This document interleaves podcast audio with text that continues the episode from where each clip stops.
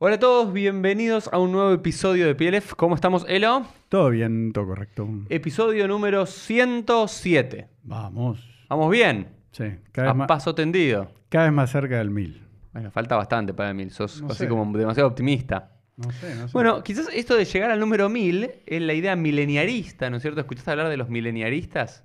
No.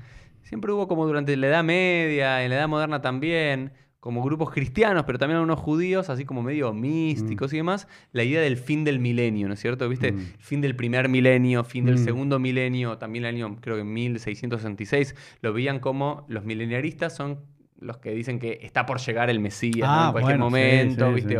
sí. Llega el fin del milenio, o viste como se había dicho de las computadoras. Mm, el bug ese del 2K, ¿no? Claro, como que en el 2000 iba a cambiar todo. Bueno, esa idea como que hay ciertos números Mm. que ahí es- hay tiempos mesiánicos. ¿eh? Y tiene que ver con lo que vamos a hablar hoy. Que nuevamente, quiero decirlo públicamente y enfatizar, Elo me pidió que hablemos de este tema, ¿ok?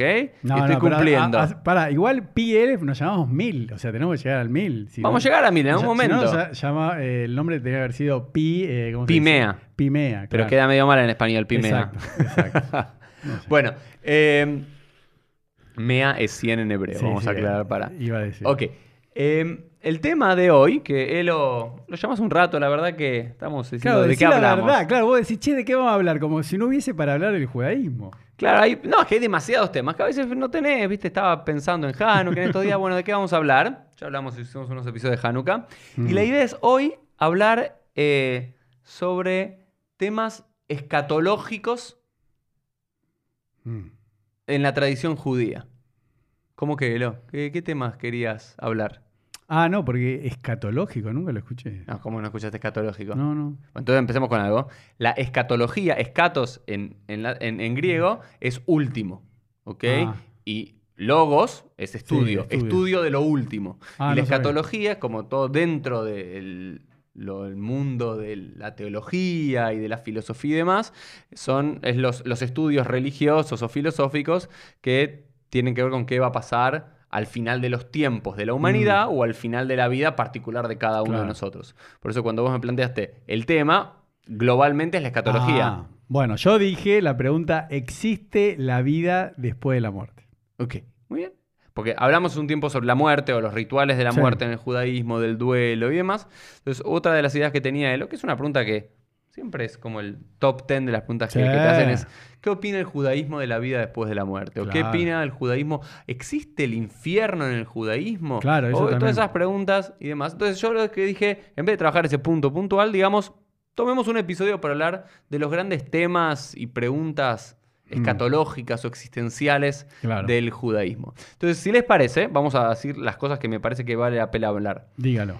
Eh, Yo anoto. una tiene que ver con lo que llama el Olam Abba, Sí, eso que lo- literalmente significa Mundo por venir. el mundo por venir, es decir, qué es lo que va a pasar después de la muerte. Mm, Y una idea relacionada con eso está el Gan Eden, También, claro. que es como el paraíso. ¿Y cuál bien. es lo contrario del Gan Eden? Infierno. El infierno, que en hebreo es Gay no. el Geinom. ¿Ok? Entonces vamos a hablar del Olam Abba, del mundo venidero, conectado con eso, eh, Gan Eden y Geinom. ¿sí? Mm. Eh, y después vamos a ver si llegamos al tema de Ajarita y Amim. Eso te iba a decir, porque la, la venida del Mesías con la resurrección de los muertos, bueno, igual eso ya es tema de otro. Claro, no, pero podemos cerrar. Yo no quiero hablar mucho en detalle, no es un tema que me apasiona ni demasiado, ni me gusta demasiado, ni me pregunto demasiado, pero como muchas me preguntan, digamos, bueno, vamos aquí a la hora. Entonces, Bueno. eso tiene que ver con la escatología personal, ¿no es cierto? ¿Qué me va a pasar a mí, Jouri, Romano, Elo, Mm. cualquiera que nos está viendo, escuchando, cuando nos vamos de este mundo? Punto número dos tiene que ver con lo nacional. O con lo universal, con Sí. todo el mundo. Y que tiene que ver con Ajarita de Amim, el final de los tiempos, ¿sí? Sí.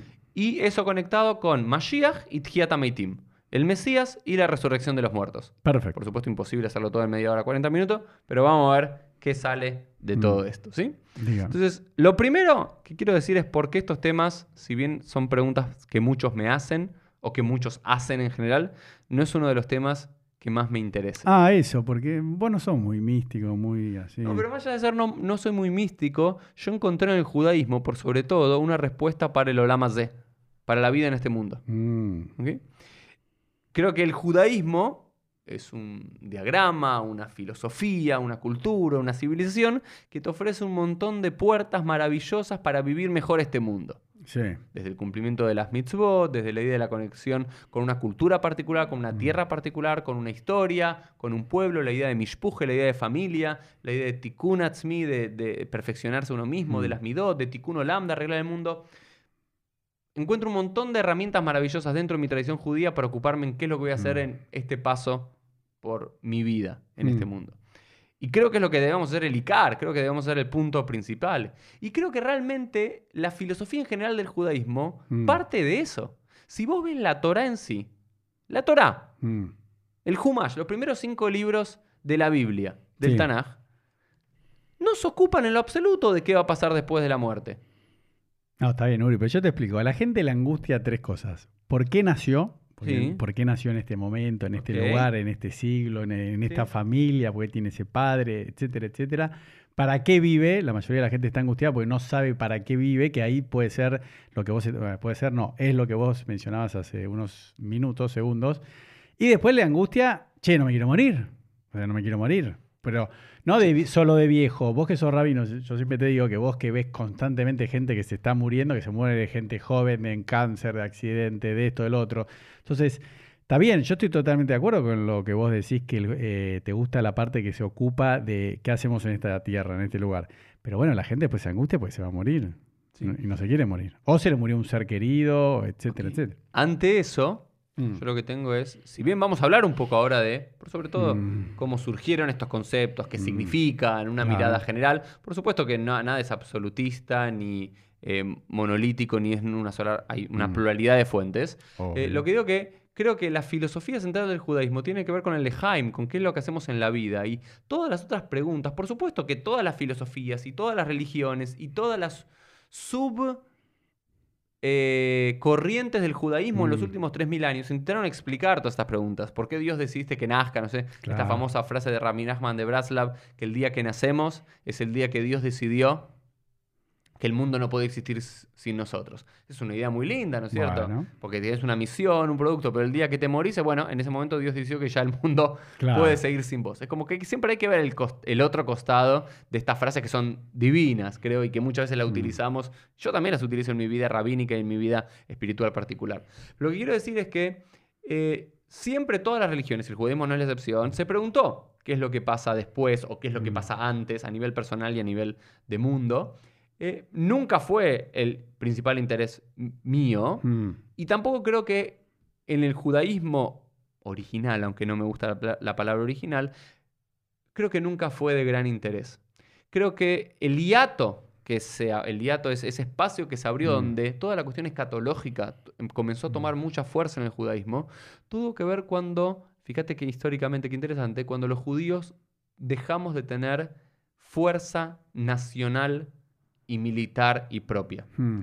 Y creo que todas estas respuestas que sí dio la tradición judía, y ahora voy a hablar sobre cuestiones escatológicas, primero que no son, a los que les gusta hablar de esto, aunque a mí no me- genuinamente judías. Uh. Yo no sé si, pero a- ahora me refiero, yo no sé si hay Uh. una, algo que sea genuinamente judío. Yo si alguien me pregunta qué es lo que realmente es lo único que se puede decir que es judío y no viene de otro lado, o no tenemos en comparación o parecido a otros, tiene que ver con el Shabbat. Pero el resto de las cosas, siempre hay una cultura semejante en la Mesopotamia, en Oriente, que tenemos algo de los que tomamos o que nos podemos comparar. Pero eso es otro tema para Mm. Otro podcast. otro podcast. En este tema creo que en el original del judaísmo, el leitmotiv de la Torah tiene que ser qué hacemos con este, en este mundo. Sí. El leitmotiv de la halajá, que estamos de Mm. acuerdo que la halajá, por lo los últimos dos milenios, fue el centro de la vida judía. ¿Qué tiene que ver la halajá? ¿En este mundo o en un mundo venidero? En este mundo. En este mundo, la halajá es qué es lo que haces cuando te levantás, cuando te vas a Mm. dormir, cómo te relacionas con el próximo, qué haces.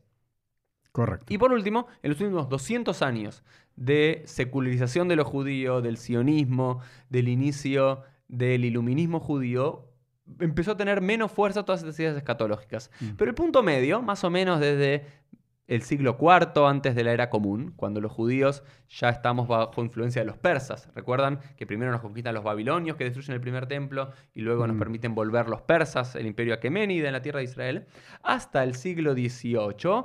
Un gran, eh, una gran fuerza dentro del judaísmo de todos estos estudios y ideas escatológicas. Mm. ¿sí? ¿Y por qué? Porque todas estas respuestas, que son válidas, que están bien, que muchas veces tenemos estas preguntas existenciales, aunque a mí lo que me gustaría como rabino es empezar a cambiar a la gente cuáles son las preguntas existenciales que tiene. A que, ver, ¿cuál que es? para mí es mucho más importante, es, ok, ¿qué es lo que haces con esta vida? Yo lo que le quiero decir a la gente es que para mí hay una idea de la, de la filosofía judía también, Mm. del Ein Sof, de Dios como el infinito, y Mm. una idea de que los pensamientos de Dios no son nuestros pensamientos, que dice Isaías, ¿no es cierto? Sí. Entonces, si realmente vivimos por eso, nunca vamos a tener la más mínima idea de qué es lo que va a pasar cuando nos moramos Mm. y qué es lo que pasó antes de que vinimos a este mundo y qué es lo que va a pasar. Todo lo que tenemos son Mm. ideas. Ideas que surgen de sabios, de rabinos, de filósofos, pero como acá, no sé si todos conocen, Víctor Sueiro, ¿no? el, el famoso, el, que, Sí. el único que fue y volvió, Bueno. ¿ok? Pero digamos, nadie fue y volvió. Sí, explica a ver quién es, porque hay mucha No, gente de afuera. No, pero mirá no, que tenemos, tengo- en, el, en el resumen de, ¿viste, de Spotify decía que Sí. teníamos mucha audiencia de España, de México. Bueno, Víctor Sueiro, búsquenlo, googleenlo, es alguien que dijo que murió, que vio la luz y volvió y contó. Ahí. ¿ok? Pero en definitiva, nadie fue y volvió, por lo cual son todas, nadie te lo puede aseverar. Y como yo ya dije muchas veces, me molesta, ¿no es cierto? Esos rabinos, esos filósofos que dicen, cuando te morís pasa esto, esto y aquello. Se muere un chico de cuatro años, es por esto. Se muere una persona a los 80 años, es por esto. Cuando eh, el Thiata Meitim, la resurrección de los muertos, va a pasar esto, esto y esto en estos pasos. ¿Existen tratados enteros sobre esto en la Edad Media? Sí, por supuesto que sí. Ah, Pero digo, ¿es lo central? No. Pero como no es lo central para mí, pero muchos están interesados, como Elo, ¿ok? Porque Elo, lo que yo te quiero correr es decir, ¿qué respuesta que Hmm. para vos, porque me preguntas que si vos decís que para muchos es una pregunta existencial, es que para vos seguramente también es una pregunta existencial. mm, No. No. Era. mm, No tanto. Era. Claro. ¿Y qué de alguna de las respuestas que te dio la tradición judía Mm. te, te hizo vivir mejor o te dio más sentido a tu vida o yo, algo? Yo creo que a, a todo el mundo, o sea, viste que la gente, no sé, jugadores de fútbol, ¿no? Por decir un ejemplo vulgar o común, viste, meten un gol y o gente que dice, no, mi papá, mi viejo me estaba viendo de arriba, o sea, como que la gente necesita eh, como saber de que no todo se termina acá y que si una persona sufrió, murió prematuramente, trágicamente, bueno, como que, bueno, todo, como decías vos, todo tiene un sentido, Dios... ¿Cómo dijiste la frase? Em, los pensamientos de Dios, ¿no? Los pensamientos de Dios no son nuestros Claro. pensamientos. Entonces, bueno, por eso a la- volvemos al principio. ¿Por qué en el judaísmo está el tema del Olam Abba, que significa un mundo por venir? Porque hay un tema del Gan Eden en oposición del paraíso al, al infierno y que mucha gente, y en, las, eh, en los ámbitos ortodoxos, se enseña literal. O sea, no... No, y vos que sos sefaradí, que me gusta cargar a los sefaradí, viste los sefaradín todo el tiempo, dice, bueno, Rabino, pero si yo hice esto, pero de- también cumplo Shabbat, ¿voy al infierno? Como que están todo el tiempo viendo cómo están en la Preocupados por eso. Ah, claro, ¿a qué, a qué Ah. lado van? ¿A qué equipo le toca? Entonces, es algo que está en el, en el judaísmo y si no, no tendría que estar. Como creo que quisiste decir vos al principio que en una época no, no existía en el judaísmo todo ese concepto. vamos a explicar, o vamos a tratar de hablar de un par de temas. Lo primero es decir que históricamente en los tiempos... Ah, perdón, y una cosa te quería, Sí. antes de que sea, el Rambam, en los 13 principios de fe, ¿no? ¿No habla también, de- además del Mesías, del mundo por venir, Sí, de la del de la resurrección de los muertos. Entonces, no, estamos hablando de...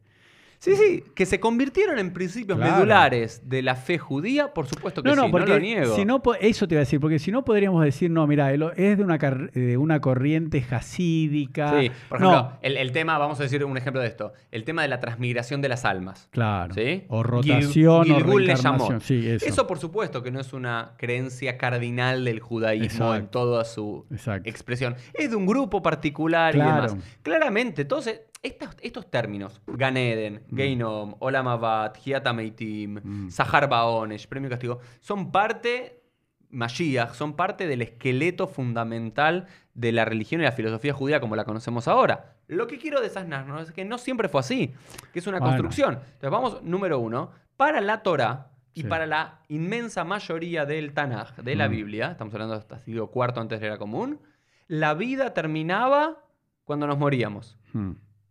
¿Sí? La vida terminaba cuando nos moríamos. Te morías a los 70, te morías a los 80, esos números Mm. bíblicos que aparecen en los Salmos, en Teilim.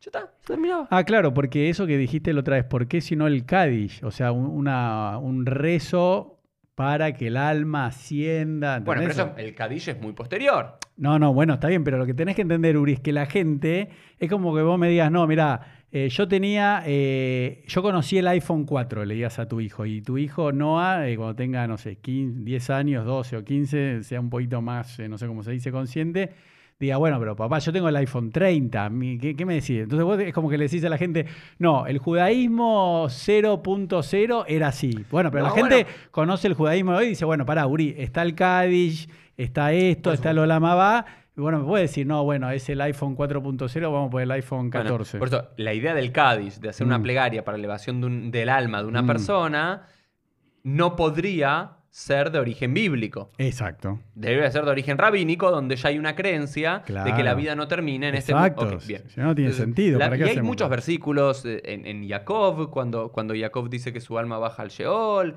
eh, Lo ameitim y aleluya, dicen los salmos, ¿no? que, que los Mm. muertos no van a reverenciar a Dios. Hay muchísimos versículos que te dan la idea de que la vida termina cuando nos morimos. Mm. Porque de vuelta, agarras toda la Torá, no hay ninguna idea de todos estos conceptos. Olama va. Mm. Cuando la, la Torá habla de Harita y Amim, Mm. ¿sí? En los últimos días, en los Sí. días proteros, no está hablando de los tiempos mesiánicos, está hablando dentro de mucho tiempo. Pero tampoco eh, existía el, el mesianismo en esa época. Tampoco, que había, ya lo dijimos varias Por veces, eso, por el eso, concepto de Mashiach, de Mesías, era el, un rey ungido Mm. de la dinastía de David que le iba a volver a traer la eh, libertad y soberanía política a los judíos en la tierra de Israel. Joint, nada más. ¿Eh? Sí empieza a ver en algún momento del siglo sexto, séptimo antes de la común, algunos conceptos dentro de algunos profetas, como Isaías, digamos, de el Yom Adin o el Yom Gadol Beanorá, Claro. el día del juicio Judgment Day. o el gran día, y empieza a haber ahí ya una cuestión escatológica, por lo menos a nivel universal, Mm. de que al final de los tiempos Sí. algo va a suceder, pero todavía a nivel personal, cuando uno se muere, se muere, ya está. Bueno, pero escúcheme, Rabino, defíname de acuerdo a lo que hoy en día entendemos Olam Abba. ¿no? Ok. Después vamos a Ganeden, pero... Ok, si hoy tiene- entendemos como Olama va, como el mundo Mm. venidero, en contraposición con Olama Z. Muy Olama Z es este mundo, el que vos y yo y todos los que nos están viendo y escuchando estamos viviendo, el Exacto. mundo terrenal, que va desde que nacemos hasta que morimos. Correcto. Todo lo que pasa después de la muerte Mm. es en el Olama va, en el mundo venidero. Y esta noción Bueno. del Olama va, no sé, nunca se sabe exactamente de dónde viene, no es que puedo decir, el año 133 antes era común por esta persona que vino acá y le dijo a tal judío esto, ingresó al pueblo judío. No existe así, pero sí se empieza a desarrollar en el siglo II antes de la común aproximadamente. Ah, ¿tanto? Muchos dicen que por influencias, gran parte de todas estas cuestiones al parecer tienen influencias zoroastras, que era la Mm. religión principal de, de Persia. Empieza a haber la, la- la noción de eh, el alma. Mm. ¿ok? Porque antes de vuelta, la idea de alma, de nefesh, tampoco es una noción bíblica. Mm.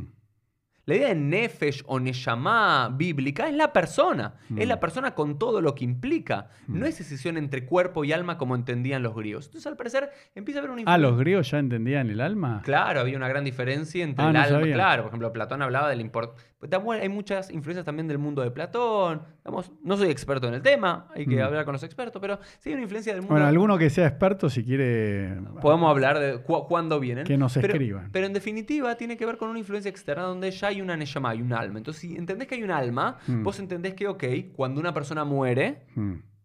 el cuerpo, que después en toda la mística judía va a ser la parte terrenal del ser Mm. humano, la parte que fue creada de la tierra, en el mito de Adán y Eva, Correcto. frente a lo que Dios le insufló a los primeros seres humanos, que fue la Neshama, el alma. Pero ¿y eso no está en la Torah? sí, eso está en la Torá. Ah, por eso. Está bien, pero es ese espíritu de vida no, no estaba disasociado del cuerpo. Y en ningún momento en la Torah se dice, bueno, cuando te morís, el cuerpo se queda aquí Mm. Y el alma suba a los cielos. Sin embargo, empieza a haber esta noción de que cuando nos morimos, no todo termina acá. ¿Por qué? Porque empieza a haber en el mundo en general, en el mundo mediterráneo en particular y en la tradición judía, Mm. de más particular que esta, nos- esta punta existencial de, pero qué, si me muero, se termina todo. Muy bien. No estoy diciendo que bíblicamente algún judío en el siglo VII, 10 antes de la común, no creía en algo de eso. Pero no hay nada realmente trabajado en la Biblia, es, ni es un interés.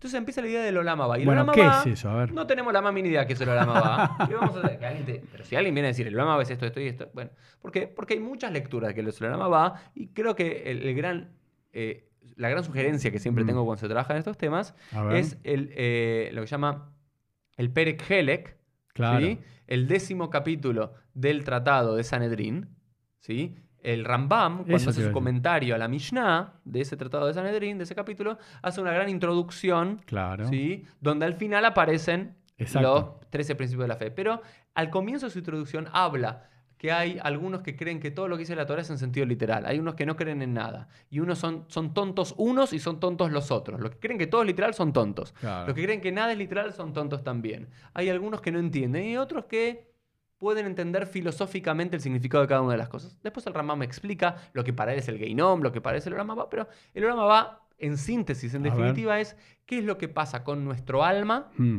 ¿sí? Una vez que nos morimos. Y es pensado como un mundo netamente espiritual, Correcto. donde no hay placeres carnales. Tal cual. ¿eh? ¿sí? No es que el hombre va a tener necesidad de comer, de beber, Exacto. de hacer deporte, de tener relaciones sexuales, de nada, sino que va a ser un mundo donde las almas van a estar flotando. Pero es una idea tan mística Mm. que es imposible de describirla, donde las almas van a estar flotando en una suerte de éter conectadas con Dios.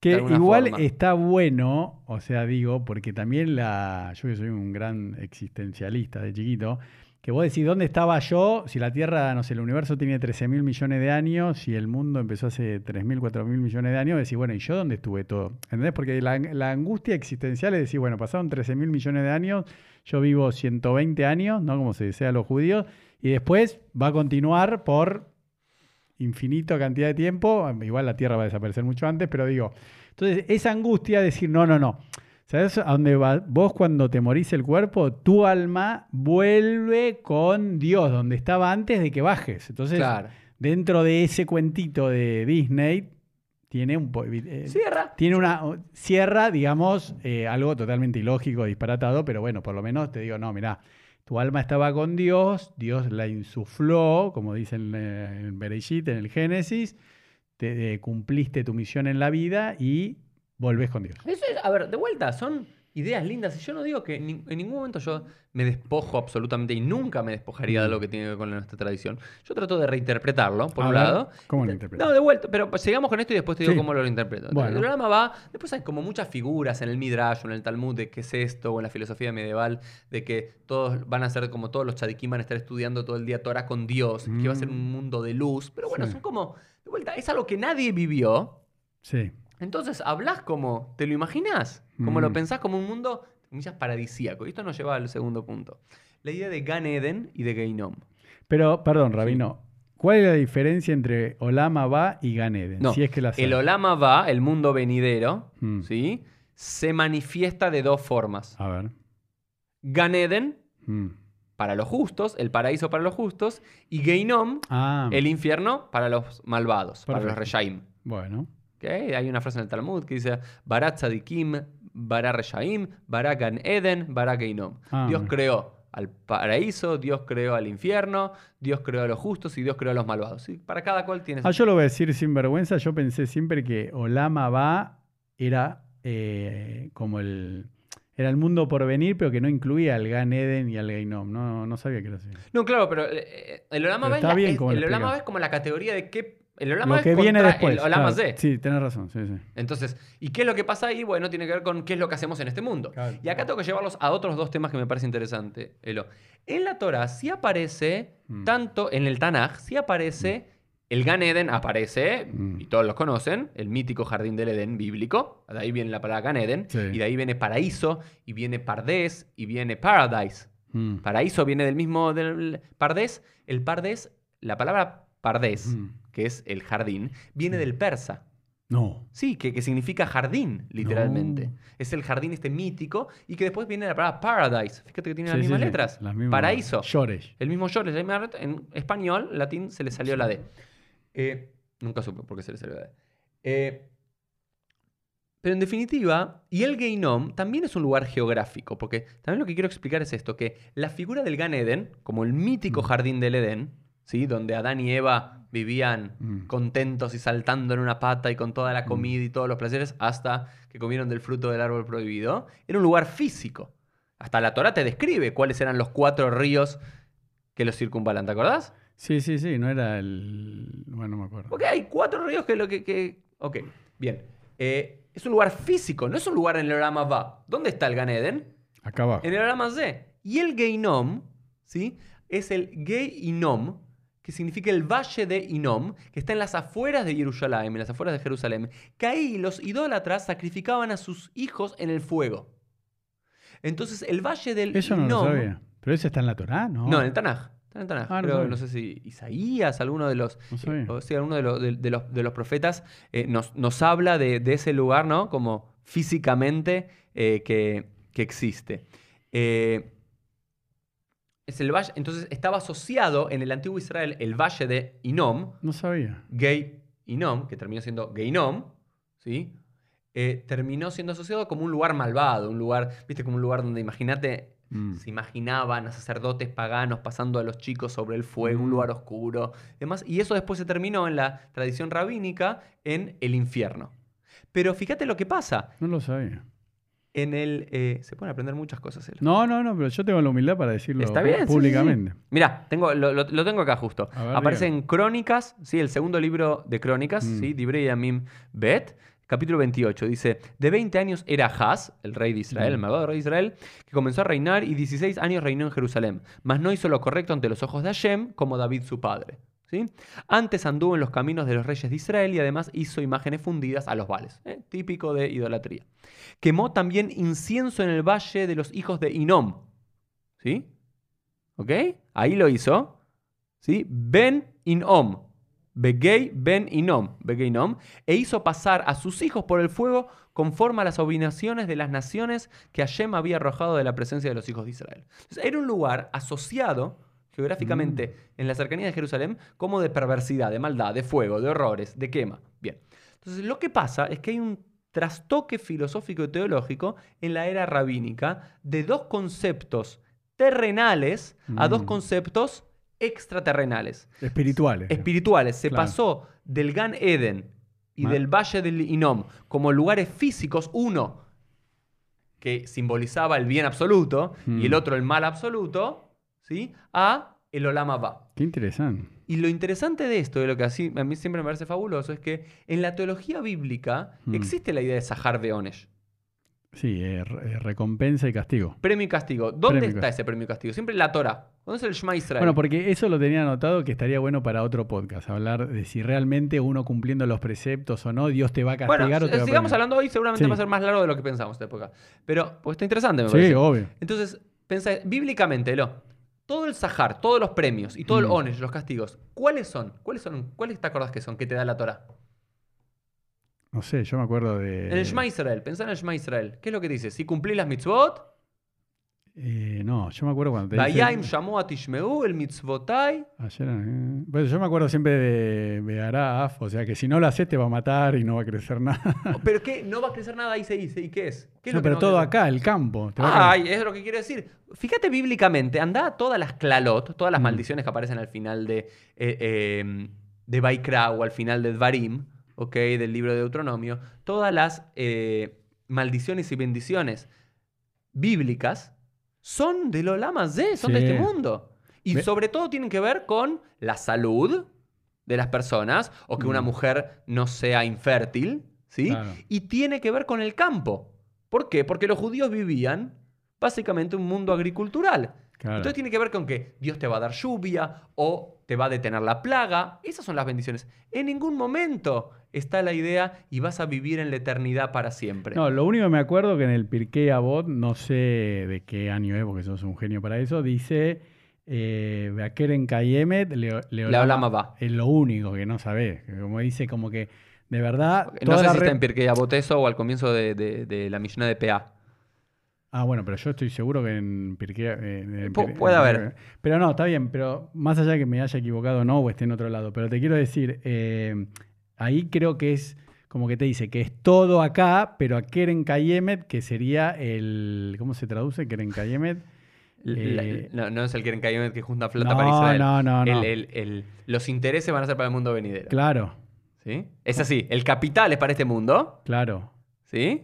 Y el interés es para el mundo venidero. Claro. Y los frutos van a ser para el mundo frutos, venidero. claro, claro. Pero la idea que quieren que hay son, lo- son realmente los intereses. Es como que Claro. si haces bien, va a haber una recompensa aquí y después los frutos de esa recompensa, los intereses, los vas a tener en el mundo venidero. Bueno, porque está de alguna manera eh, relacionado, por eso yo también lo tenía igual para otro podcast, porque te dice, bueno, de vuelta, se muere una persona, uno se angustia y dice, bueno, no, está bien, pero todas esas buenas acciones, todo eso... Lo ayudan a llegar al Ganeden. Al Ganeden, ¿entendés? Entonces como que te, te- te mezcla... No, que también está relacionado con el Sahar eh, Yonesh, ¿no? Con premio y, castigo, porque si tenés un- un- una recompensa, en, eh, como bien dijiste vos, en el Olamama, en el mundo por venir, vas a ir al Ganeden, vas a ir al paraíso, y si no, como que está enganchado. Porque, Obvio, es que está todo en... Por eso, Claro, porque por eso el no podíamos hablar yo cuando te dije lo, cuando vos No. me preguntaste. Tenemos que hablarlo más de lo catológico porque es No, todo no un estoy de acuerdo, pero filosófico. fíjate que el, el judaísmo a lo largo de los siglos los empieza a enhebrar los temas para, que el, ra- para que todo...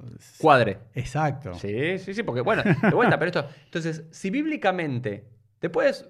Hacemos en otro momento la pregunta es si- si realmente es cierto esto de si cumplís mitzvot te va a ir bien. No, eso si es de otro mitzvot, podcast, de otro a. Pero si crees que eso es así Hmm, y te crees lo que dice la Torah, vamos, sigamos la línea lógica, Obvio. todo premio y castigo es en el Olama C. Sin embargo, hmm. vi rabínicamente. No, no, pero pará, ahí te interrumpo, no, porque po- po- te pueden castigar y puedes ir al infierno. O sea, en- no, a nivel Torah. eh, a no, no, nivel en- Tanaj. en el mundo por venir. Pero ese mundo por venir ya dijimos que es una construcción ya de origen rabínico. O de origen proto-rabínico, no de origen bíblico. Bueno, está bien, pero la gente, como te digo, Uri, está en el... Está bien, pero yo te quiero llevar a esto. Elo, Elo, ver. lo que te digo, la idea de premio y castigo, ¿existe en la Torah? Sí. Sí. Pero ¿dónde es? Aquí y en la hora. Ah, ok, está bien. ¿no?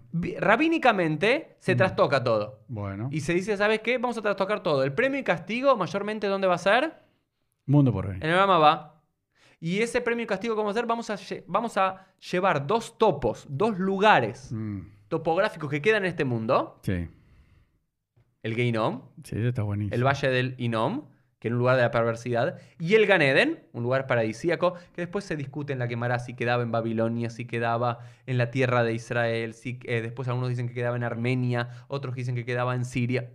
No importa dónde quedase, ¿eh? Mm. ¿ok? Ese lugar físicamente al mundo por venir. Mm, Y ahí, ahí cierra todo. ¿Por qué? Porque esto también está la otra gran pregunta teológica, la teodicea de Tzadik Berralo, Rashabe Tovlo. Claro. ¿sí? Que al justo le va mal Claro, y al bueno. malvado le va bien. Entonces, los rabinos tienen que responder esta pregunta. Supuestamente, si vos lees literalmente la Torah, dice que si haces las cosas bien, te va a ir bien en este mundo. Y si haces las cosas mal, Dios te va a castigar en este mundo. Pero los rabinos y cualquier ser pensante dice, para, muchachos, yo No. veo a gente que hace las cosas bien, Claro. que a los ojos de la mayoría de las personas le va mal. Yov, ¿sí? se queda sin mujer, se queda sin hijos, Claro. pierde el trabajo, se que- quema la casa, llagas, peste, sufre. Después ves un completo malvado y tiene casa, tiene mujer, tiene sus Sí, no, hijos, bueno, el quieren, ejemplo tiene más- dinero, le va bien. Es como decir Hitler, ¿por qué si era tan malvado y mató a 6 millones de judíos más toda la Bueno. gente que murió en la guerra? Eh, Dios no lo quitó antes. Claro, Dios no lo castiga y lo mata en vida. Por eso. Entonces, bueno, después hay cosas que. Hay algunas respuestas teológicas que te dicen, ¿no? Que lo que vos pensás que es correcto no es correcto. No, ¿viste? bueno. Pero no importa, vamos con esto. Pero claramente los rabinos tienen que justificar esto. Y lo dicen, ah, no. Hay que trastocar todo. Y todo lo pateamos para adelante. ¿Y cómo lo pateamos para adelante? No, no, no. Vos pensás que ese Mm. justo le está yendo mal acá. Pero que está juntando fichitas para cuándo? El Olama va. Y en el Olama va se va a ir directo al Ganeden. Y vos pensás que el malvado, me pongo en tonada talmúdica, vos pensás que el malvado le está yendo bien en este mundo, ¿no es cierto? Elo? Claro. Pero vos, todo eso que le está yendo bien acá, no te preocupes. El Olama va, el mundo venidero, que aparte el mundo venidero dura mucho tiempo. Vos estás unos años en este mundo, pero esto dura, Mm, dura hasta la eternidad. Ahí ese se va a ir al infierno. mm. Se ir aquí no.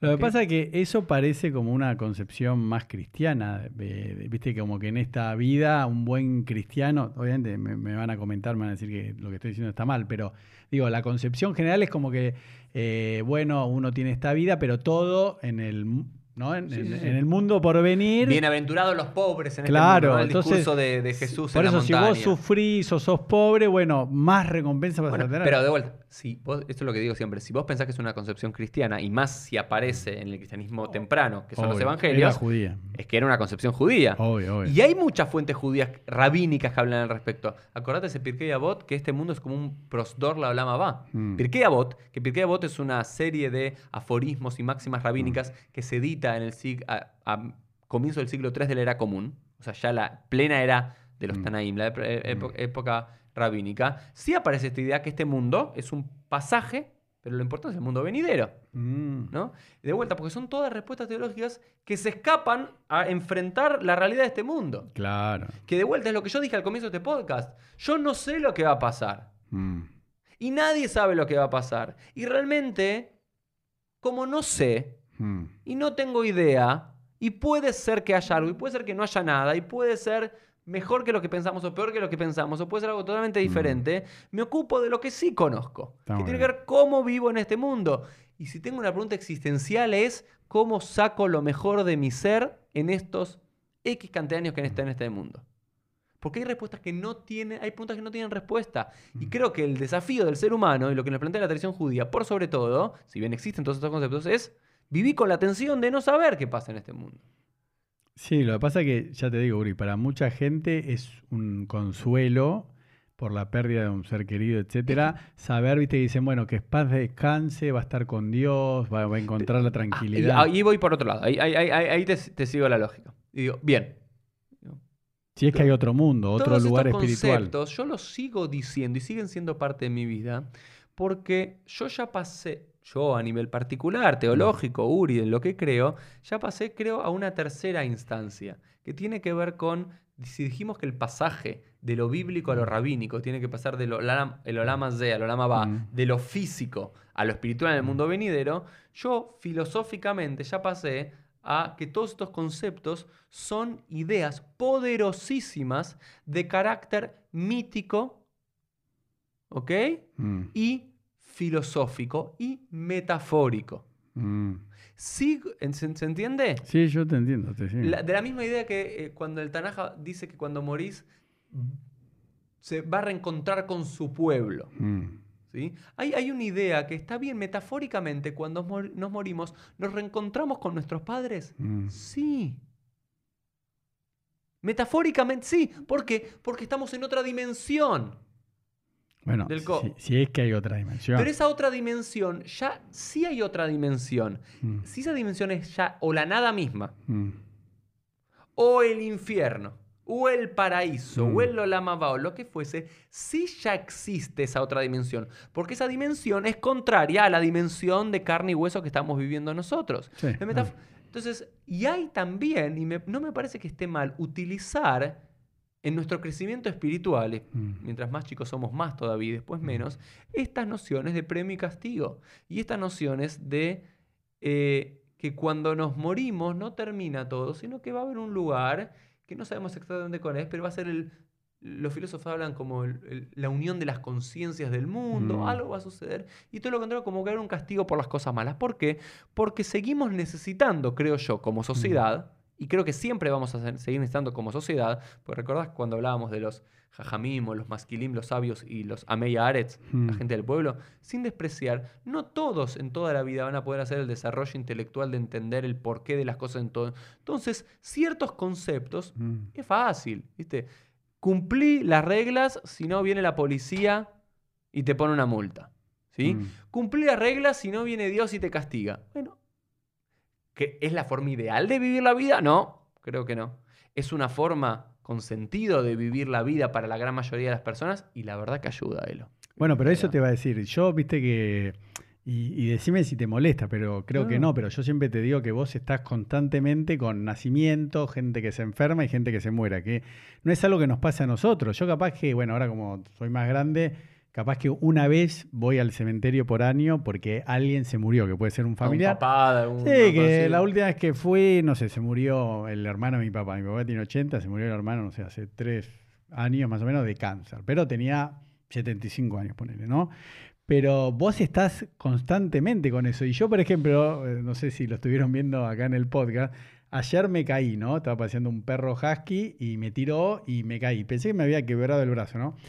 Y, yo me acordaba de esto, porque viste que veníamos hablando últimamente, como que yo te digo que hay gente que le pasa desgracia, viste que tiene, vos decís, tuvo mala suerte. no, no, no, no, pero un tema de estadístico, viste, cuando decís, che, pero ¿cómo se le, no sé, a, un familiar, a lo que sea, no, quiero decir, un amigo se murió de, de, cáncer, lo atropelló un auto, se cayó, ¿entendés? Entonces, yo digo, yo ayer estaba perfecto, estaba por irme a andar en bicicleta, estaba esperando que mi hijo termine de hacer algo y me caí. No sabía si me quebré, me llevaron al hospital, me sacaron... Eh, pero digo, en un segundo, Uri, pasás de la vida, estar completamente sano, a morirte o a que un ser querido pase. Entonces, eso es lo que yo siempre, y cuando hacíamos la otra vez el tema, bueno, si existe Dios, ahora el tema de la vida por hoy, porque es como un, también podemos decir que es un placebo tal vez, pero es como darle una medicina espiritual a la persona que está en un momento gravísimo, porque, no por él, porque un familiar, porque el que se murió ya se murió, ¿viste? Dice, pobre tipo, no, pobre los hijos, yo cuando, o no,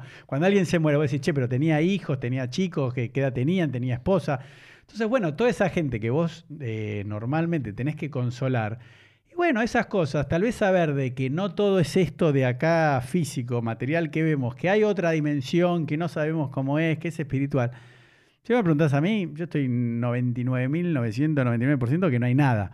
Pero en un momento de angustia, no sé qué, es un consuelo, ¿entendés? Y si vos decís que viene de la tradición judía y vos sos un rabino que tenés una autoridad, Obviamente eso lo va a consolar más a, una persona porque no sabe por qué yo estaba bien y me caí, casi me quiebro un brazo. Y me podría haber hecho lo mismo, venía un tipo y me atropellaba. Ahí te quiero decir dos cosas. Uno, por un lado, como no vas a tener nunca y nadie la certeza absoluta, ¿Sí? Pues nadie te va a poder decir, ¿pasa esto o no pasa esto? ¿Estás de acuerdo? Te voy a interrumpir con una pavada, pero Houdini, que era el mago, era un mago. De la cole también. Judío, sí, no, no él tenía fascinación con el tema de la muerte. Y él dijo, y, lo habían hecho con su esposa, de que el primero de los dos que se muera, viste, porque él aparte todo el tiempo estudiaba, viste, es el cuerpo humano, esto, lo otro, y también era un gran místico. Entonces como que él dijo, no, no, el primero que se muere tiene que asegurarse de demostrarle al otro que existe esa dimensión. Obviamente nunca se pudo comunicar con nadie. Pero quiero decir... Ok, pero ahí, entonces digo, como, no vamos, como nunca vamos a saber, ¿Sí? Ah, bueno. Aunque nuestra razón nos lleve un 99% a decir que no, queda esa mínima gota de... Y aparte esa mínima gota de decir puede llegar a ser, tiene una fuerza de nuestra tradición de 3.000 años de historia. Claro, eso es lo que te y digo. de sentido de nuestra tradición. Y si a eso le sumas, como vos decís, que para mucha gente es un consuelo en un momento de dolor, entonces digo, usémoslo usémoslo de forma inteligente, de mm. forma cuidada, no de forma doctrinal, no, mm. no, aseverando, sino sugiriendo. Y en los momentos de dolor, utilicemos estos conceptos. Ahora bien, vos me sentás acá, mm. un lunes por la tarde cuando estamos grabando este podcast, sentado, hablando a la gente para levantar el nivel intelectual de nuestro pueblo y demás, y saquémonos es, ese rol rabínico mm. de dar consuelo y mm. me pongo la gorra de rabino de más intelectual, mm. más académico y decir, pará, no es tan así. Por supuesto que a la persona le... De la misma forma, lo que cuando alguien está mal, vos le decís, va a estar todo bien. ¿Vos sabés que va a estar todo bien? No. No, nadie sabe. ¿Sí? O por ejemplo, cuando hay alguien que se siente angustiado y demás, Dios te quiere. Vos sabés si Dios, primero, vos sabés si Dios existe, no. Vos sabés si Dios lo quiere, justo ese no. no. Pero ¿por qué se lo decís? Porque está bien. Y eso es, nuestro, mm. esta, es nuestra condición humana, social, mm. de tratar de darle contención a la gente. Y son todos conceptos que valen la pena, por lo menos decirle lo del Gané, de lo del Oramabano, lo del Geinom. Pero lo del Geinom te quiero hablar de una cosa que tenía que ver con la que hablamos eh, la vez pasada, que alguien me preguntó justo después del podcast, eh, sobre cuánto tiempo se hace Kadish por los padres. 11 meses. ¿Por qué 11 y no 12? Eh, eso sí, lo leí, pero me lo olvidé, porque mm, había un motivo. Pues, más, porque, eh, bueno, de verdad son 12, pero el primer mes cuenta para no sé qué. Bueno, hay una explicación que vos lo sabés. Yo no ok, hay una explicación mucho más sencilla, que se dice que hay, hay, un, hay un... ¿Qué es lo que tarda en subir el alma? Claro, pero ¿por, qué? ¿Pero por qué? ¿De dónde sube ese alma? Claro, no, no me acuerdo. Del Geinom. ¿Por qué? Eh, hay una concepción en, el Midrash que dice que los Reshaim, los mm. más malvados de los malvados, sí ¿sí? están en el Geinom 12 meses. Nada más. Porque, claro, porque el concepto de Geinom judío, por lo menos a nivel tradicional, es de de otra, expiación. es de purgatorio. Claro. Esa es la idea de vas a purgar todo lo mal que hiciste. La vas a pasar mal unos meses. Mm. Mientras más mal hiciste, más meses vas a estar ahí. ¿Cuántos máximos meses Mm. puedes estar? 12 meses. Hay algunas figuras en el Talmud que son tipo para la eternidad. Por ejemplo, a los rabinos que post-talmúdicos que no les gustaba mucho, Yeshu, no le gustaba Chum. Jesús, decía que iba a estar volando en excremento por todo. O Toda Tito, por ejemplo. Tito. O Bilam. Algunos que no le gustaba en particular, le dieron por Todo. un- Pero al común de la gente, 12 meses. Ah, está bueno. Y si vos haces el Kaddish por tus padres 12 meses, ¿qué estás diciendo? Que estuvo en el Gaino. Que estuvo que fueron son completamente malvados. Entonces Mm. no vas a decir que tus padres fueron completamente malvados. Ah, Entonces, por eso 11. Ah. Y 11 decís, bueno, tampoco voy a decir que mi padre fue un tzadik, pues si decís que es un tzadik absoluto, Sí. dura ni medio segundo en el Claro. O por lo menos si se mandó algunas macanas, digo Kaddish un día, dos días y sube. Como nunca sabemos, 11 meses. Que esto es justo conectado eh, con, con eso que habíamos visto la otra vez, ¿no? Entonces, de vuelta, yo creo que son ideas metafóricas, ideas míticas, ideas que sirven en un momento como consuelo y demás, pero eh, creo que no tiene que ser ni el principal motor de nuestra vida judía, Mm. ni de nuestro desarrollo intelectual judío, ni pasarse mucho tiempo estudiando estas cosas, cosas que hay que Mm. saber para mí, pero no mucho más que eso. Bueno. Eso es lo que yo puedo ¿no? decir y opinar a- a- al respecto. ¿Sí, Elo? Bueno, estamos hasta acá. entonces. Bueno, nos quedó para la próxima el tema del Mashiach y el tema de Meitim, de la resurrección No, de los eso es muertos. para tema eso es como decís, tema para otro podcast. Esperemos que lo hayan disfrutado este episodio número 107. Nos vemos la próxima. Chao.